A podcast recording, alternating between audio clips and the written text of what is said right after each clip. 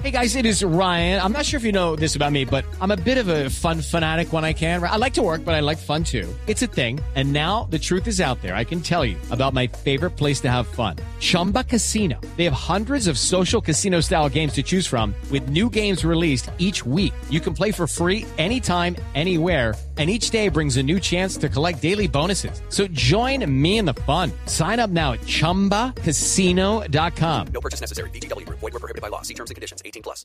Padres con experiencia, padres nuevos, hijos únicos, hermanos, abuelos que consienten, nietos que aprenden. Vamos a construir un puente entre generaciones para que las familias crezcan y entre todos podamos cambiar el mundo.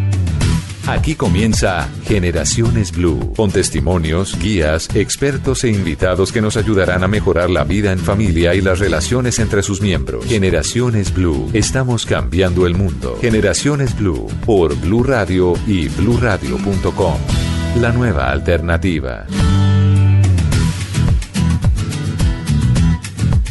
Bienvenidos. Esto es Generaciones Blue. Aquí estamos para hablar de la familia, ese término, ese concepto que nos integra a muchos de nosotros, tantas formas de familia como de personas. Pero lo que pasa a puerta cerrada, allí en la casa de ustedes, en la mía, los tíos, las tías, los jóvenes, los abuelos, los más pequeñitos en el tema de crianza, la responsabilidad de los padres siempre, siempre, siempre la responsabilidad de los padres. Nosotros tenemos aquí quizá una frase, un eslogan, una palabra que habla del objetivo de Generaciones Blue. Esto es una escuela de padres, pero también es una escuela de hijos. Maternidad responsable, paternidad responsable. Hoy un tema, oigan, realmente complejo. En esto de, del trabajo periodístico, cuando uno habla sobre adicciones, pues uno se documenta y no alcanza a imaginar las las garras, las ramificaciones que puede tener este tema y específicamente en niños, niñas y adolescentes.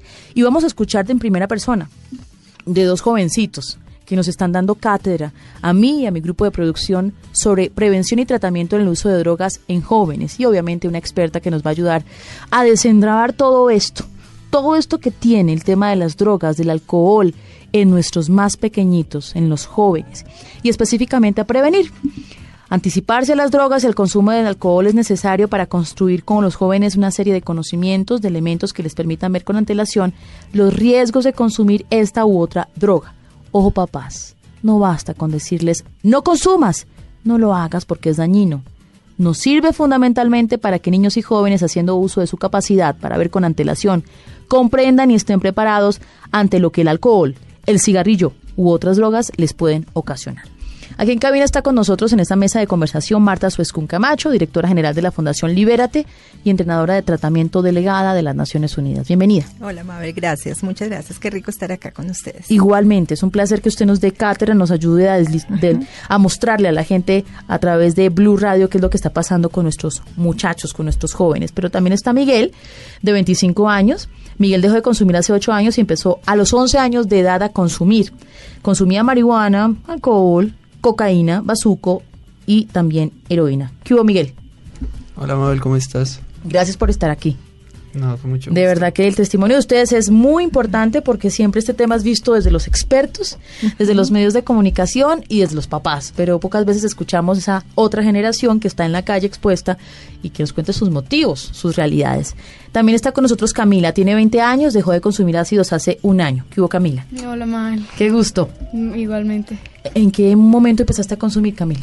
Mm, bueno, yo empecé a consumir bueno, a los 15 años probé la marihuana por primera vez, pero no me gustó, no tuve una buena experiencia y el alcohol no me gustaba mucho. Entonces, bueno, a los 18 años probé el éxtasis y bueno, fue lo máximo para mí. Obviamente ahí pues eso abre puertas para otras drogas también, entonces eh, empecé a consumir ácidos, a mezclar los ácidos con el éxtasis, a consumir incluso cocaína. ¿Estabas en dónde? ¿Estudiando? ¿Quién por mm. primera vez te ofreció?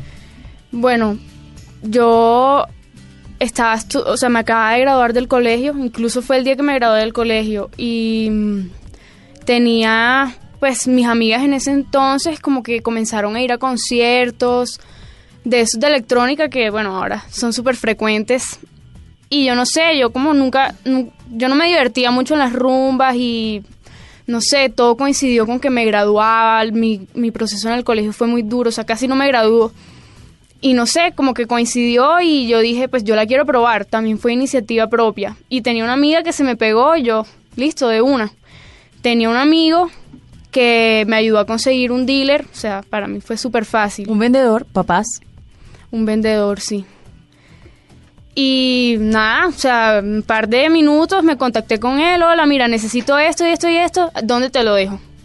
Eh, le di la dirección de mi casa y ya a mi casa me lo fue y me lo dejó a domicilio. Ya nos va a contar usted, Camila, todos esos otros detalles de lo, de lo que pasó, de su experiencia, de su paso por el colegio, lo difícil que fue y de lo que la tiene aquí, hablándonos de este tema, lo que dijo, no, no, no, esto no más, no más con mi vida, voy a seguir adelante.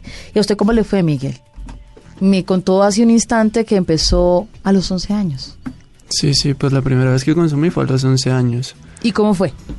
Eh, nada, fue un asunto de curiosidad en donde alrededor de mi casa vivían muchos barristas y estos barristas a nosotros nos, nos dieron un, nos hicieron una revelación y era que el boxer no era como nos lo pintaban nuestros padres, que no era un asunto que los indigentes consumieran porque tenían frío y hambre, que lo que te generaba era una gran cantidad de cosas y comenzaron a hacer unas explicaciones que a nosotros nos generaron pues mucha curiosidad. ¿Nosotros eran quiénes? ¿Sus amigos y usted? Un grupo de cinco amigos. Cinco amigos. Sí, un grupo de cinco amigos eh, y eso pasó, mm, dito, un lunes. Nosotros llegamos al colegio porque algunos de nosotros éramos del mismo colegio, lo charlamos y todos nos vimos en la casa de, de, uno de ellos que tenía boxer en su casa y lo probamos. Pero fue una cosa así, papás, jóvenes, generaciones blue, como, pues yo tengo boxer en mi casa, probemos. Sí, es decir, es que es que también tenía un grado de inocencia también, no era tampoco había maldad en lo que estábamos haciendo. Estábamos probando algo. Algo que se le estaban vendiendo otros como... Como una panacea. Como una panacea. Bueno, Marta Suescun Camacho, directora general de la Fundación Libérate y entrenadora de tratamiento delegada de Naciones Unidas. Uno siempre cuando aborda estos temas lo hace desde la academia o lo hace desde la importancia de valorar a los jóvenes en su entorno. Yo quiero que este programa hoy le diga a los papás, ¡Ey! Repito, ¡Ey papás! Esto está pasando más de lo que ustedes imaginan. El marihuanero que está estereotipado, que camina por la cuadra fumándose un porro, no es el único que consume drogas. Puede ser su hijo que llega todos los días tempranito a su casa, cierra la puerta y se puede estar inyectando o metiéndose ácidos entre mil otras sustancias. Le pregunté hace un instante, Marta, ¿cuántas sustancias existen? Muchas, muchas. Hay tres grandes grupos los alucinógenos, los depresores y los estimulantes, pero de ahí se explica una cantidad de sustancias de cada grupo. Más que hablar de las drogas y de, del señalamiento y de es, es, entender que está muy cerca a nosotros, que directa o indirectamente nosotros conocemos a alguna persona que tiene problemas con alcohol o con drogas. Lo que pasa es que señalamos, eh, esto no nos pasa a nosotros, esto pasa nos pasa solamente al vecino, pobrecita esa familia, entonces estamos mirando a todo el mundo, pero no estamos, estamos con la cámara mirando hacia afuera, pero no estamos girando el lente y mirando al interior de la familia que hay, al, que hay en su casa. Y creo que ese es el primer paso, es, empezar a, buscar, es empezar a entender, es empezar a, a creer que nos puede pasar y que la tenemos muy cerca y que las drogas están cada vez más cerca a nuestros hijos, a nuestros adolescentes que tenemos que empezar a mirar cómo vamos a prevenir, porque si llega es mucho daño y mucho dolor para una familia. Y no es el señalamiento del, del drogadicto, del marihuanero, ya no, porque es un ser humano, un ser humano que siente, un ser humano que ha perdido, un ser humano que le duele, un ser humano que encontró en las drogas algún, algo para llenar un vacío emocional que, seguramente hay un dolor grande, que, que, los padres, que nosotros como padres tenemos que empezar a mirar qué estamos haciendo, porque más que señalar, señalar al adolescente, al chico, es empezar a ver qué hay en nosotros como familias y como papás. Y si me permite, eh, Marta, también es un tema de salud pública, porque muchas veces los papás, y hemos tenido casos aquí, dicen, yo se lo di todo, tiempo, dedicación, pero el chico finalmente terminó en las drogas, en el alcohol, en el consumo. ¿Cómo nos preparamos como familia, como papás, como adolescentes? ¿Cómo, ¿Cómo entendemos que la curiosidad también está allí en la mesa, en medio del proceso formativo de nuestros muchachos? Pero, ¿cómo reaccionamos en familia? Esto es Generaciones Blue. Pausa, regresamos. Generaciones Blue. Estamos cambiando el mundo. Generaciones Blue. Estamos cambiando el mundo.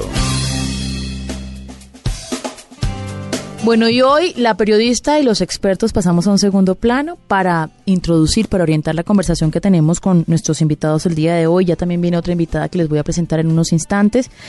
A ver, Camila y Miguel, quiero conocer la historia de ustedes para que los papás y los jóvenes que nos están escuchando puedan encontrar puntos de acuerdo en común, quizá, de lo que pueden estar pasando en sus familias para prevenir, en fin, para escucharlos principalmente. Miguel, Cinco amigos, entonces el boxer que utilizan los habitantes de calle, eso no es lo que dicen los papás. ¿Sabe qué? Inocentemente vamos a probar. Y entonces ustedes allí probaron. Correcto. Aspiraron boxer. Sí, sí, sí. ¿Qué pasó? Pues en principio nos dimos cuenta que sí era mentira lo que nos habían dicho nuestros papás.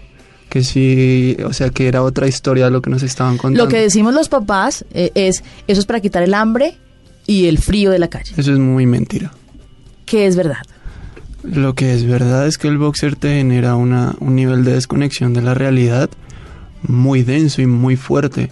Una cantidad de sensaciones eh, de verdad mm, como difíciles de equiparar con cualquier otra droga. Pero igual yo no seguí consumiendo boxer. Usted pasó ese episodio, listo. ¿Y qué pasó cuando llegó a su casa? ¿Qué pasó? Nada, no sé. Yo llegué a mi casa y llegué a Sus dormir. papás se dieron cuenta a dormir. ¿Está cansado el niño? Sí. Llegó a dormir los 11 años. Sí, sí, sí. Es que, es que yo no estaba en, en el centro de Bogotá, yo estaba en mi conjunto, ¿sabes? Eh, yo- Exacto. Yo, no estaba... Entonces yo, yo había salido a jugar con mis amigos y volví. Bueno, y entonces se acuesta a dormir y de ahí en adelante, ¿qué sucede? Ya hay una complicidad entre todos, esto ya probamos, buenísimo, probemos otra cosa. Eh, no, realmente, realmente acordamos como hacerlo cada año, como que fue un asunto, ah, eso está muy bueno, vamos a hacerlo cada año. Eh, pero digamos que en el proceso, pues muchas cosas se comienzan a dar, ¿no? Como- ¿Qué se empieza a dar, Miguel? que en el colegio llegan, llegan personas que consumen otras cosas, que comienza a estar bien hacer cosas que nos decían que estaba mal hacer, comienza a haber muchas fiestas y mucho alcohol también. Entonces se genera un contexto, un contexto donde ya no está, ya no es peligroso ni está prohibido consumir eso. Entre todos, entre ustedes, porque usted le cuenta a sus papás y escándalo, Ah, obvio. señalamiento, Obvio, represión, vergüenza, ocultamiento. obvio, sí, sí, sí, sí, sí. pero usted está viviendo un proceso de adolescencia en donde dice, uy, esto es el mundo, independencia, desarrollo físico, todo esto está muy próximo a lo que usted está experimentando, ¿no, Miguel? Entonces, boxer, cada año, ¿qué otra cosa siguió? No, pero esa, esa promesa no la cumplimos. Es decir, simplemente se volvió un asunto en que, en que vas, luego de eso, eh, probé la marihuana, no me gustó, me sentía, me sentía tonto, me sentía como lento, y a mí no me gustaba sentirme Bobo. así. Ujú. Sobre todo porque, porque para mí era importar, importante estar alerta en, lo- en los entornos en los que yo ¿Por qué? pasaba. Mm, no sé, no sé, para mí era, era eso importante. Yo me sentía como bobo, como... Y porque, ¿sabes? En, en la adolescencia hay muchos problemas con mucha gente. Entonces, mis amiguitos teníamos problemas con, con los niños de multicentro, y, y- y- pero amiguitos con los de Colina. Entonces, los de Colina tenían problemas con los de multicentro. Entonces, había que ir a pelear. Y a mí me gustaba estar alerta, me gustaba estar despierto. La marihuana me hace sentir lento. Y, y, y entonces probé la cocaína. La cocaína sí me gustó ¿Cómo probó mucho. la cocaína? Eh, porque la esto fue como a los 12, 13 años, el, el hermano de uno de estos amigos con los que probamos boxer tenía una novia y esta novia consumía cocaína y le había prometido a su novio no consumir más, pero mi amigo sabía que eso era mentira. No sé si me explico. Bueno, había una niña que era la novia de, De un amigo. sí. Correcto. Y, y entonces nosotros fuimos y le dijimos, le dijimos, hey, ¿Cuántos años tenía esa amiga? Ellos tendrían unos 17 años. Un poquito mayores, tampoco es menos. Sí. Sí, es que eran los- era el hermano mayor de mi amigo y la novia. Y ella, me acuerdo que en esa época existía el 1100. ¿Qué es Eh, eso? El 1100 es un celular. Ah, ya. es que en medio de todos los términos yo no sé si es un alucinógeno. bueno, Miguel, ya. Y entonces ella sacó su 1100, le quitó la tapita y sacó una felpa. Una felpa del 86, que es una... que era- bueno, en, en la, en la 86, an- yo no sé si ahora es así. 86, La calle 86. claro, es que estamos para el país, entonces para explicarle a nuestros Ah, oyentes. ok. En la calle 86 es como una calle Play, ¿no? No es, un- no es un prostíbulo, pues ahí queda un prostíbulo. Exactamente. Y un billar. Es donde es normal. ¿Cómo así? No, pues es, es, una, calle, olla. Es una olla, exacto. Pero en esa época era una olla, yo no sé cómo esté ahorita. Ujú. Tranquila, Marta, usted Es puede sí, ingresar y ayudarnos que- a desentrabar es todo este tema. y pa- Mira, para, para muchos padres eh, se aterran del cartucho, del boxer, pero resulta que el cartucho lo podemos tener inclusive al interior de la casa. En la unidad Eh, residencial. en la unidad residencial piensan que eh, hablar de drogas es tener un costal en, la ma- en el hombro, pero hablar de drogas, hablar de consumo y hablar de adicción es tener un chico dependiente eh, al interior. Los padres son los últimos que se enteran y algo importante que dice Miguel y es eh, los padres no niegan el problema y es eh, eh, imposible que vayan a, a que mi hijo esté consumiendo drogas, eso es Eso imposible. Entonces, no. creo que lo más importante para tratar este problema es romper esa negación, que los padres no sientan culpa y que y romper la negación, que es algo importante. Pero también entender que el cartucho, el cartucho quedó allá, pero el cartucho lo podemos tener cerquita y que el boxer no solamente es de los habitantes de calle y el boxer también puede ser del hijo estrato 6. Seis, Miguel, es- lo estoy observando en este momento. eh, es- me dijo, yo no vivía en un barrio, pues, donde la gente piensa el peligro está en la calle, en un barrio normal, unidad residencial, estrato 4 o 5. Exactamente, clase normal, como le puede pasar a usted, papá, mamá. Bueno, Miguel, siga con su relato porque quiero escuchar a Camila. Y entonces, Y nada, eh, esto era un pedazo de papel. una, un perico muy malo, una cocaína muy mala, muy mala. Pero eso era lo que ella tenía en ese momento y la sacó y nos regaló. Eh, nosotros íbamos para una fiesta y nosotros pues olimos y, y en un principio no sentimos nada. Pero como, es decir, en la interacción con la gente ya comenzamos a darnos cuenta que sí, fuimos a esa fiesta, estábamos acelerados, estábamos contentos, estábamos alerta y, y sobre todo que, que hacía una muy buena pareja, rimaba muy bien con el alcohol, porque, mm, porque no te da- y a, mí- y a nosotros, pues a mi amigo y a mí en ese momento nos gustaba mucho el alcohol. Entonces el alcohol y la cocaína parecían una buena mezcla. Y, y, ¿y se fue yendo, Miguel? ¿Me fui yendo? Sí, ¿A dónde? Pues en esto. Ah, pues Ah, sí, sí. luego de eso fuimos a comprar a, a San Andresito. Llegamos a San Andresito y dijimos, hey, queremos perico. Y nos vendieron perico. ¿Sin problema? Sin problema, sí. Pues es que, ah, mira, hay drogas en todas partes. Cualquier persona que quiera consumir cualquier tipo de droga eh, lo puede conseguir en cualquier esquina de esta ciudad. Eh, de- del mundo, si, si- si me Exacto. apuras. Exacto. Eh, pero entonces sí, e- esa me gustó, entonces sí seguí consumiendo eso. ¿Cada cuánto? Mm, yo diría que cada dos veces que tomaba alcohol, creo yo. ¿Y después cuándo se fue el control? ¿Cuándo se fue el control? ¿Cuándo perdió el control? Eh, eh, es que esa es una idea muy errónea. A ver. Esa es una idea muy errónea que tiene la gente, porque la gente asume que funcionalidad es bienestar. El hecho de que ya a mí me vaya bien en el colegio, que tenga plata, que tenga amigos y que tenga novia, no implica que esté bien, sobre todo en términos psicológicos y, y ¿Y usted estaba bien, Miguel? ¿Qué pasaba en su casa? pues todo el mundo diría que yo estaba bien y ese era mi mejor argumento, porque es que a mí me podían decir lo que fuera, pero es que yo estaba bien, yo tenía buenas notas, yo cumplía con lo que ellos me exigían. Entonces ellos no tenían ningún motivo para molestarme ni para decirme que lo que yo hacía estaba mal. Claro. A ver, Marta. Creo que eso es un escudo importante lo que tú dices. Entonces la familia se tranquiliza porque al chico o la niña les está yendo bien académicamente, porque el grupo de amigos son un, grupo de amigos sanos, porque conocemos a los papás del niño. Entonces eh, entra, sigue la negación. Entonces esto, esto no pasa, eh, imposible que mi hijo esté consumiendo porque es que mi hijo académicamente le está yendo bien y entonces termina siendo escudo eh, para no reconocer que hay problema. eh, cuando cuando no cuando la realidad es que no hay bienestar como lo dice Miguel no hay bienestar no hay tranquilidad no hay paz. Eh, sí, para hablar de adicción y para hablar de, de cronicidad y de hablar de dependencia sí hablamos de pérdida de control pero para llegar a eso se necesita un proceso no una persona queda adicta en el momento que Sí, consume y eso me dijeron nuestros invitados de entrada y es. ¿por qué están pensando que uno consume Sí, la primera vez y ya quedó enchufado? No, No. sigue el consumo de pronto, en una oportunidad, en una fiesta y ahí se van enganchando y están los vacíos y está la ausencia de papá y mamá y cuando digo ausencia no son estos papás absorbentes que están pendientes del teléfono celular nomás, no esa no es la función de los papás, es saber mi hijo está raro, algo le está pasando, está cambiando. Cambió el comportamiento. Cambió. Es que eh, físicamente, de pronto, posiblemente hay algún cambio, pero más emocionalmente, ya no comparte con la familia, ya se aísla, ya cambia el grupo de amigos, ya en algunos casos académicamente empieza a bajar el ritmo. Eh, cuando son chiquitos, un riesgo que hay es que haya hiperactividad, entonces este, este niño, este grupo de niños hay que estar muy atentos, que académicamente, eh, desde ahí tenemos que empezar a pensar y tenemos que empezar a, eh, prevenir.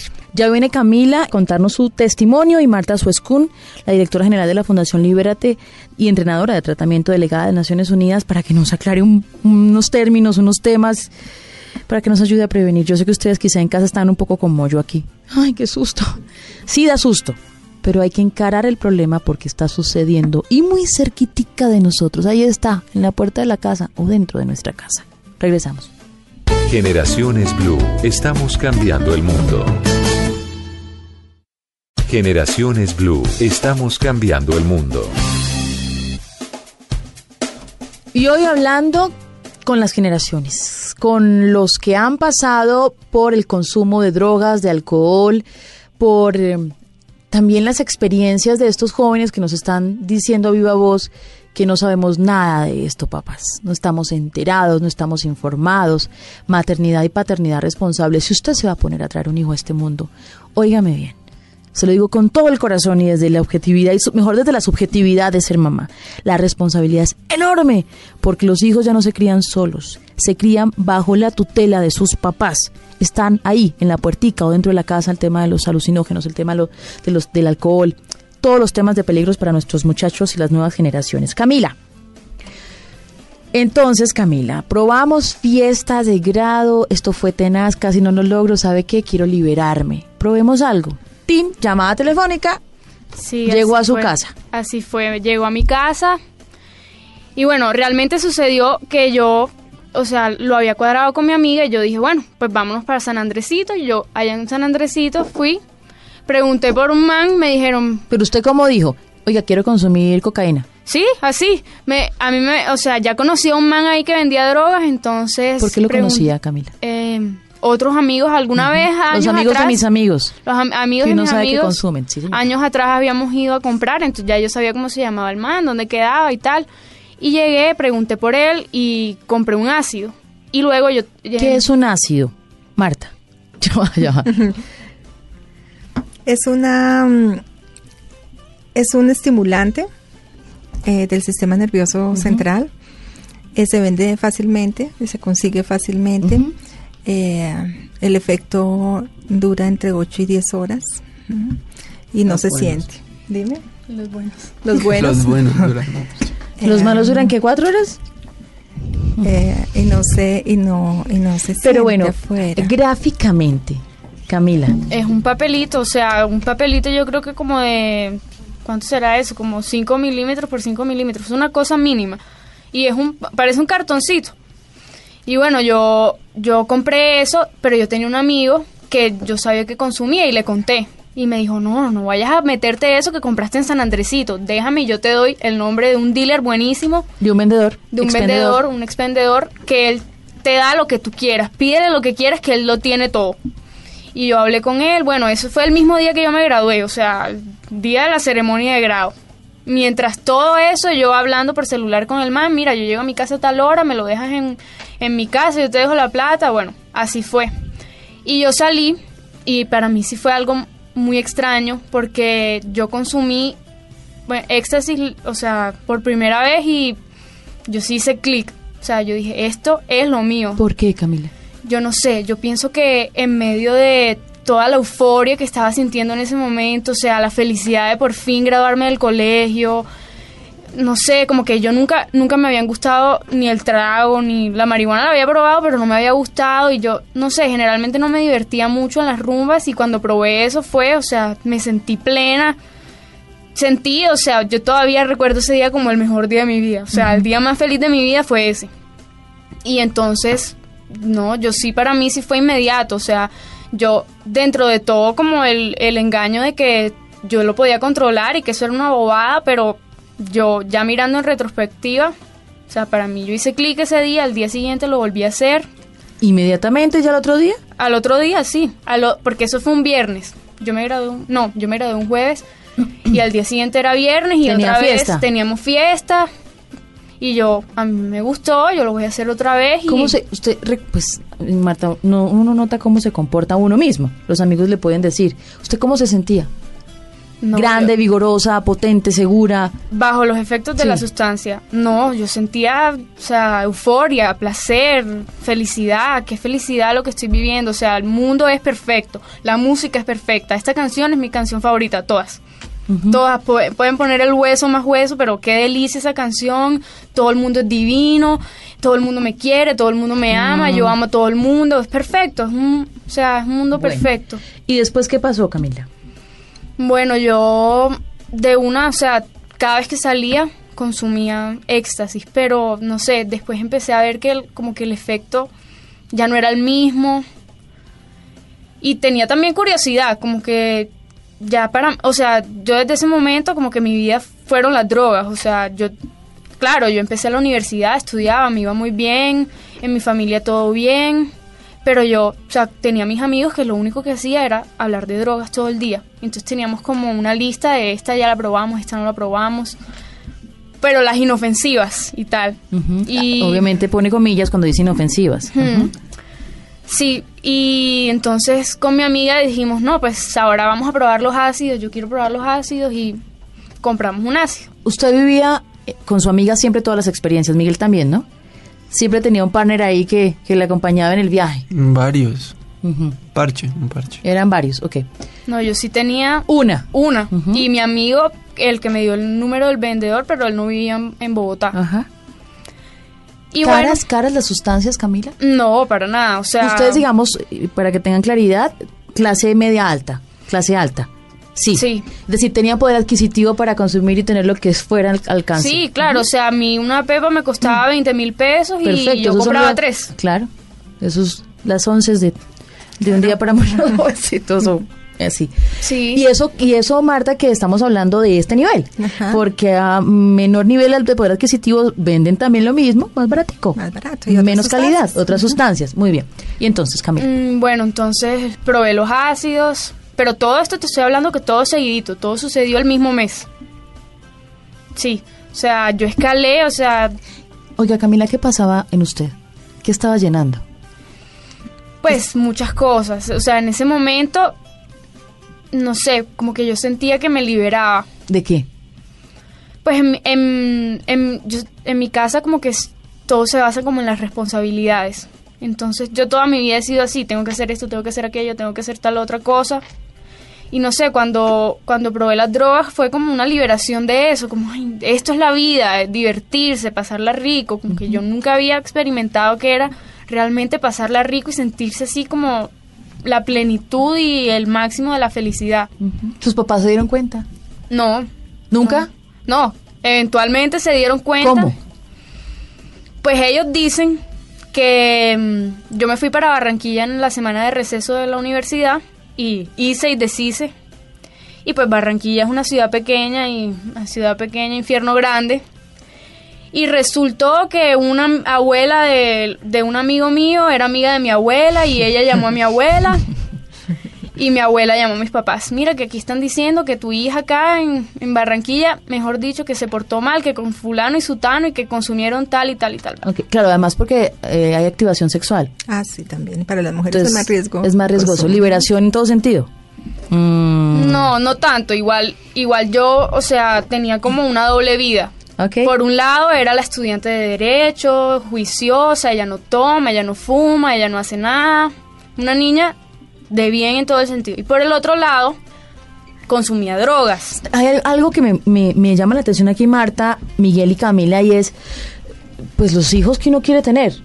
Van bien en el estudio, están perfectamente, tiene sus amigos normales, las fiestas de los muchachos ahora que, ay, esos se emborrachan, el trago de antes de uno. Así es. Sí, y, pero esto va escalando, escalando, escalando, escalando cuando se sale de las manos. Claro, es que creo que eso es lo más eh, peligroso y es que creer que los hijos de uno no le van a, no le va a pasar nada y confiar tanto en ellos. Y algo que tienen los papás que se ve muchísimo en consulta es la permisividad de los papás. Entonces los papás los dejan tranquilos váyase a su fiesta quédese sus pijamadas no hay norma creen en ellos cuando cuando lo que lo que un papá debe hacer es con quién va a salir si se puede recoger, se puede recoger, pero es que dejarlos como a la deriva no se puede. En su no independencia su libre independencia. desarrollo. Entonces, que porque estamos en otra generación, entonces vamos a soltarlos y a dejarlos. y- No. A ver, Miguel, Entonces, ¿qué piensa usted?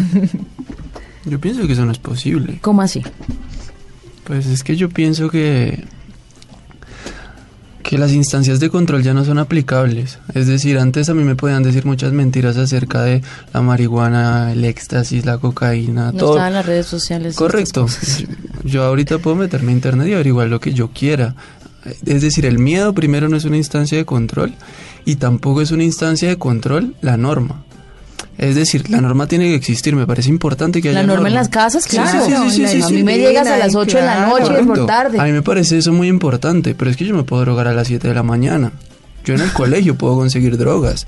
Claro, pero es que- decir, eso eso no el control para mí Entonces dígame usted, a las, al- con, con un chiquito de 11 años, ¿dónde está el control? Cuando nosotros somos ¿Dónde responsables estaban? de un chiquito de ¿Dónde 11 años. estaban? Y, porque es que el problema no es eh, a los 17, 18 cuando ya ha avanzado el consumo. ¿Qué pasó antes? ¿Qué pasó? ¿Qué pasó? ¿qué pasa, Miguel? Usted me dijo a mí claramente, yo era el alumno 10, el hijo bueno, mis papás siempre estaban allí, pero consumí. ¿Qué pasó? ¿Qué lo llevó al consumo? Eh, es decir, pues es que eh, hay muchos factores, pero si tú me preguntas a mí, es, es un asunto de, de que en mi casa dejé de encontrar eh, eh, como, como, como la estimulación suficiente. Yo estudiaba en un colegio muy, muy restrictivo, muy, muy, muy restrictivo, donde aspiraban de mí algo así como una máquina. Y, y, y yo, y yo rápidamente pude, pude argumentar mejor. que- Sí, lo entiendo, no lo quiero, no lo quiero cortar, pero entonces, ah, rápidamente. Ah, que pude argumentar mejor que mis papás que eso era algo ridículo. Entonces, las razones que ellas me daban ya no me parecían válidas. Entonces, yo dejé de respetarlos, por decirlo de alguna Camila, manera. ¿usted qué cree? ¿En su casa? Bueno, en mi casa, eh, o sea, en un principio no se dieron cuenta, pero mi casa también era muy restrictiva. El permiso hasta las 3 de la mañana. Entonces yo hacía, o sea, pero ya, bien. pero, pero te hablo que ya yo me había graduado del Del colegio, colegio, yo estaba en la universidad, manejaba otro tipo de libertades, o sea, yo salía de mi casa y volvía a la hora que yo quisiera, pero cuando iba a salir, pues había ciertos límites. Entonces, yo llegaba, yo tenía las llaves de mi casa, entraba, me entraba a mi cuarto, cerraba con llave y me acostaba a dormir y quién se enteró, nadie se ¿Cuál es cuenta. el punto medio, Marta? Ya empezamos a, que- a mostrar unas, unas soluciones Claro. para escuchar en el próximo bloque a Angélica, quien tiene también una experiencia interesante para compartir. Yo creo que lo más importante es un amor responsable, porque es que eh, dar tanto es peligroso. Entonces, y se da mucho. Los padres de los chicos que estén consumiendo son padres que eh, se exceden en dar, en dar, en dar, en dar y no colocar los límites. Hay que colocar límites, hay que colocar norma, hay que colocar disciplina, hay que ser buen ejemplo.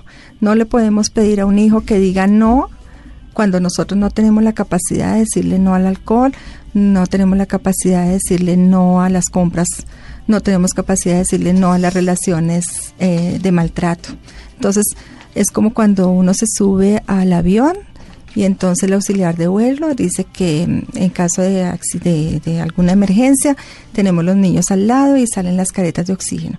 Es empezar por nosotros como padres, colocarnos la careta para poder auxiliar al niño. Es empezar a evaluar nosotros qué estamos haciendo, cómo lo estamos manejando, hasta dónde estamos dispuestos y estamos en la capacidad de colocar una Sí. norma y un freno. Tengo que hacer una pausa, tengo que hacer una pausa. Hace poco entrevistamos a una experta mexicana que se llama Ale Velasco. Y Ale Velasco, en medio del buen trato, me decía, a mí me sorprende mucho lo que está pasando en Colombia. Y es, claro, con tantos años de violencia, las familias se están eh, mm, controlando para no pegarles, no castigar a sus hijos. Y hay una laxitud. Hay una amabilidad en Creo la crianza. riesgo más alto. Soy tu amigo. No, y el control se perdió. Se perdió el tema de la disciplina. Pero también estos chicos nos están diciendo es que había muchas restricciones. Entonces, ¿cuál es el punto Pero medio? entonces están, la- entonces las restricciones están, pero había afecto, es la pregunta. Mm. ¿Hay Había presencia? calidez, había abrazo, había papache, había decir yo estoy contigo, había confianza, ¿Había? había, En mi casa había todo. O sea, yo abría la boca y todo lo que quisiera lo tenía. Había afecto, o sea, había viajes, había estudios. Tal vez había demasiado. de pronto. Tal vez había demasiado, pero sí. tal vez yo sí, o sea, igual yo siempre fui, o sea, como que desbordada. Siempre era la, o sea, desde el jardín la que le pegaba a los otros niños, o sea, la que hacía maldades, como Eso que tal vez ese, ese fue el es que problema. no solamente es familia, porque es que son muchos factores los que influyen. No solamente hay un determinante para decir es que este chico consumió drogas porque la familia fue así. No, son muchísimos los factores que Claro. influyen. Entonces es el mismo ambiente en el que se vive, es la es, es la, la personalidad. Entonces son chicos como lo dices tú desbordada. Es es el chico que no cumplía, es el que peleaba. es- bueno, o sea tenemos O que es el empezar- tímido, o es el que no tenía retraído. habilidades sociales, es el que es decir, depresivo, el que es muy ansioso. Entonces es encontrar la funcionalidad del consumo en este chico. Lo más peligroso, la droga más peligrosa la droga que más les gusta. A, a Miguel no le gustó la marihuana, a otro niño sí le pudo haber gustado la marihuana. Entonces eh, eh, no hay un solo factor para que determine la adicción. Puede ser muchos factores. ¿Esto qué quiere decir?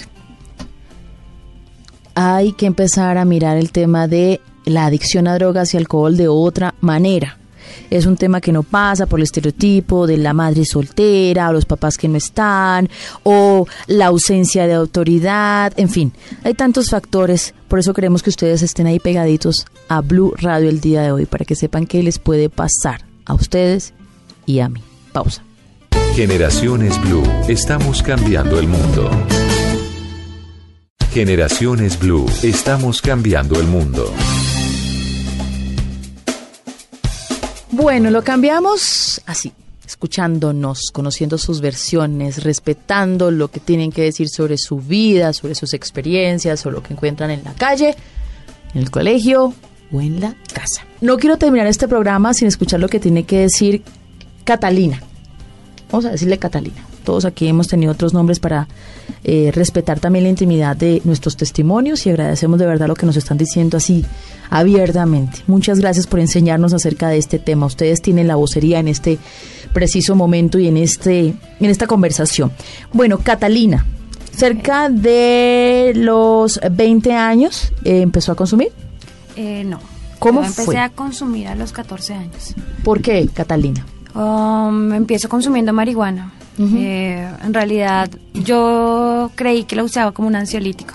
Eh, soy una persona depresiva. eh, y como muy poco segura de mí en ese momento. Entonces, como que, no sé, era.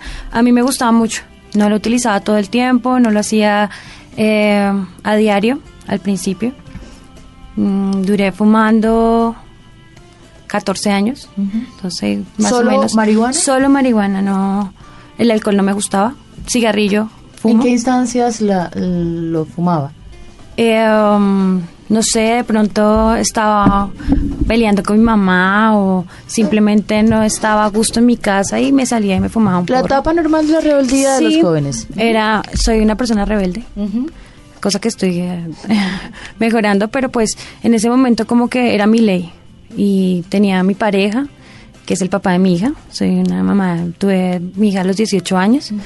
Eh, dejé de consumir un año y medio tal vez cuando tuve a mi hija. Después volví a consumir. ¿Por qué? Sabes que no sé. Simplemente un día encontré a alguien que yo también fumaba de nuevo y de nuevo empecé a consumir. Pero entonces en ese momento también empecé a consumir alcohol. Y entonces escogía o fumo o tomo, pero las dos juntas no. Era una persona entre comillas responsable porque no las mamá, combinaba. claro, no las combinaba. Y yo decía como que eh, el día es responsabilidad y la noche es solo mía.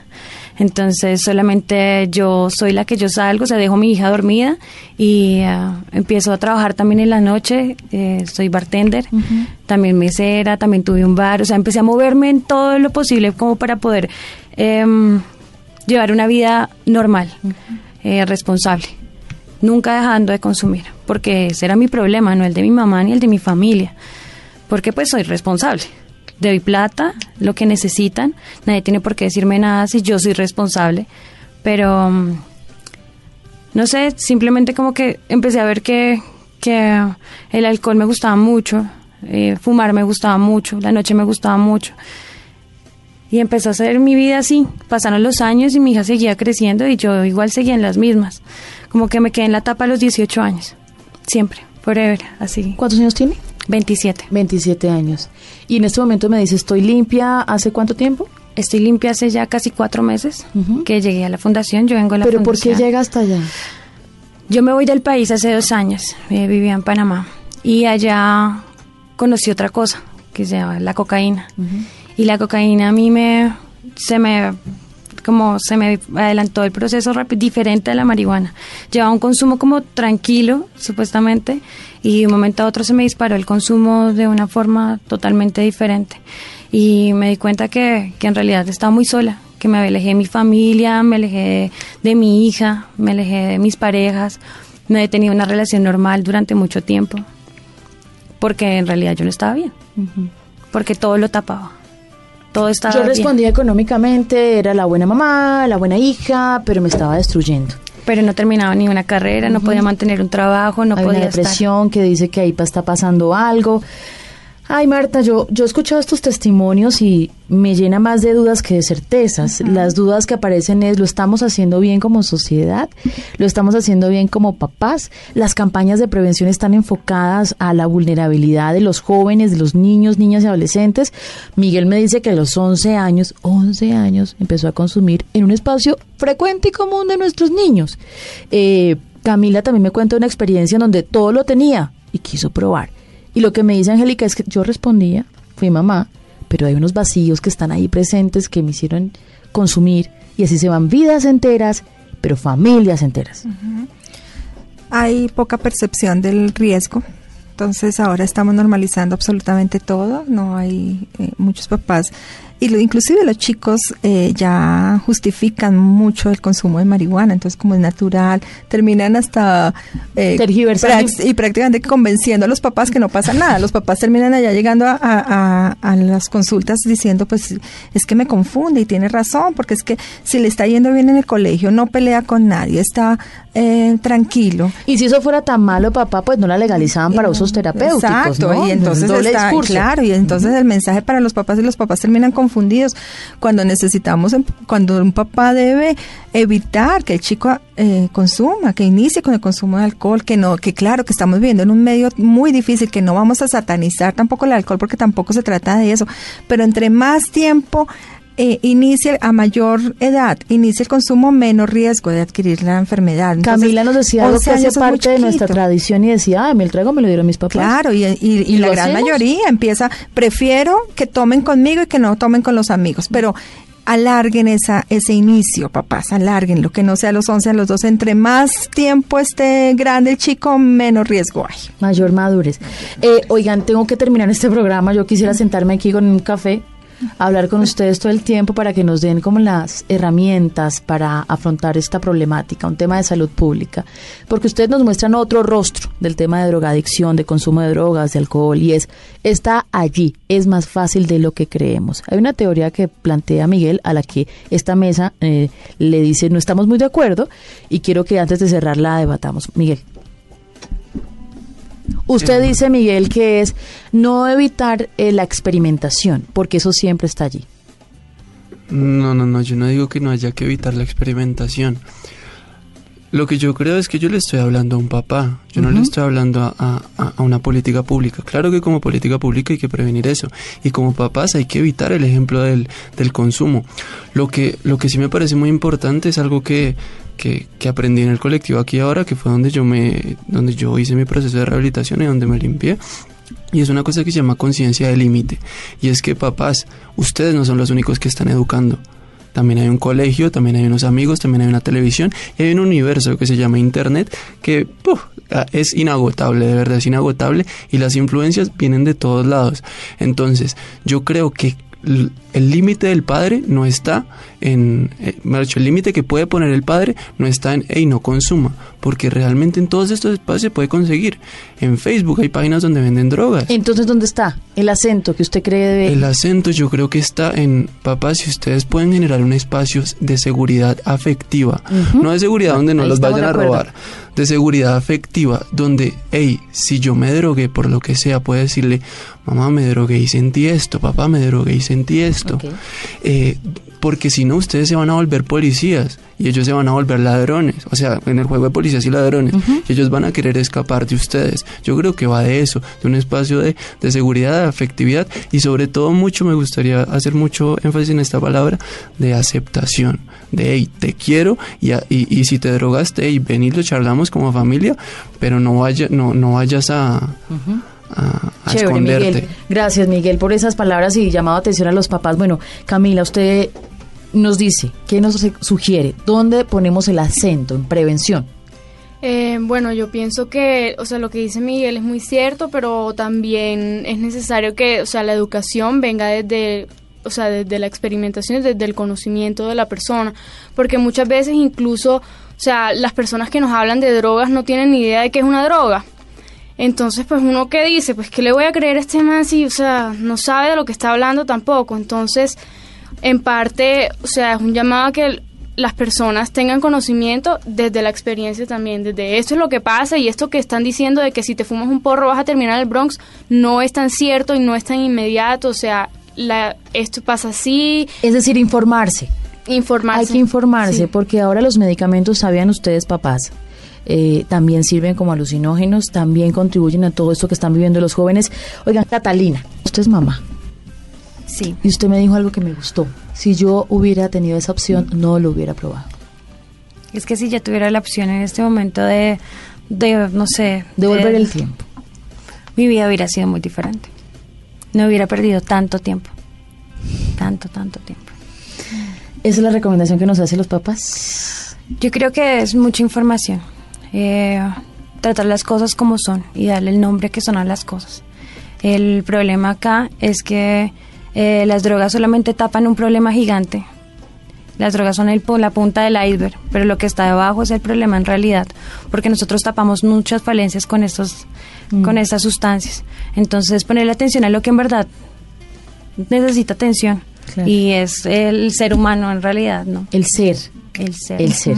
Marta, usted tiene la responsabilidad de cerrar este programa Ay, es, es, rápidamente. eh, eh, es el amor, creo que es el amor responsable, creo que es el ejemplo, creo que es el respeto, el no señalamiento, el decir, hijo, aquí estoy contigo, es enseñarle al hijo a tomar decisiones, es enseñarle al hijo a, a- a colocar un freno, a decir no, es pensar que, que ahí está, es hablar claramente, es hablar con nombre propio, pero también ver que la persona que tenemos al frente es un ser humano que siente, que le duele que necesita de un papá, que necesita de una mamá, que necesita de un papá coherente, de una mamá coherente, que si le estamos pidiendo a un chico no tome, pues empecemos desde casa, porque es que hay que empezar desde ahí.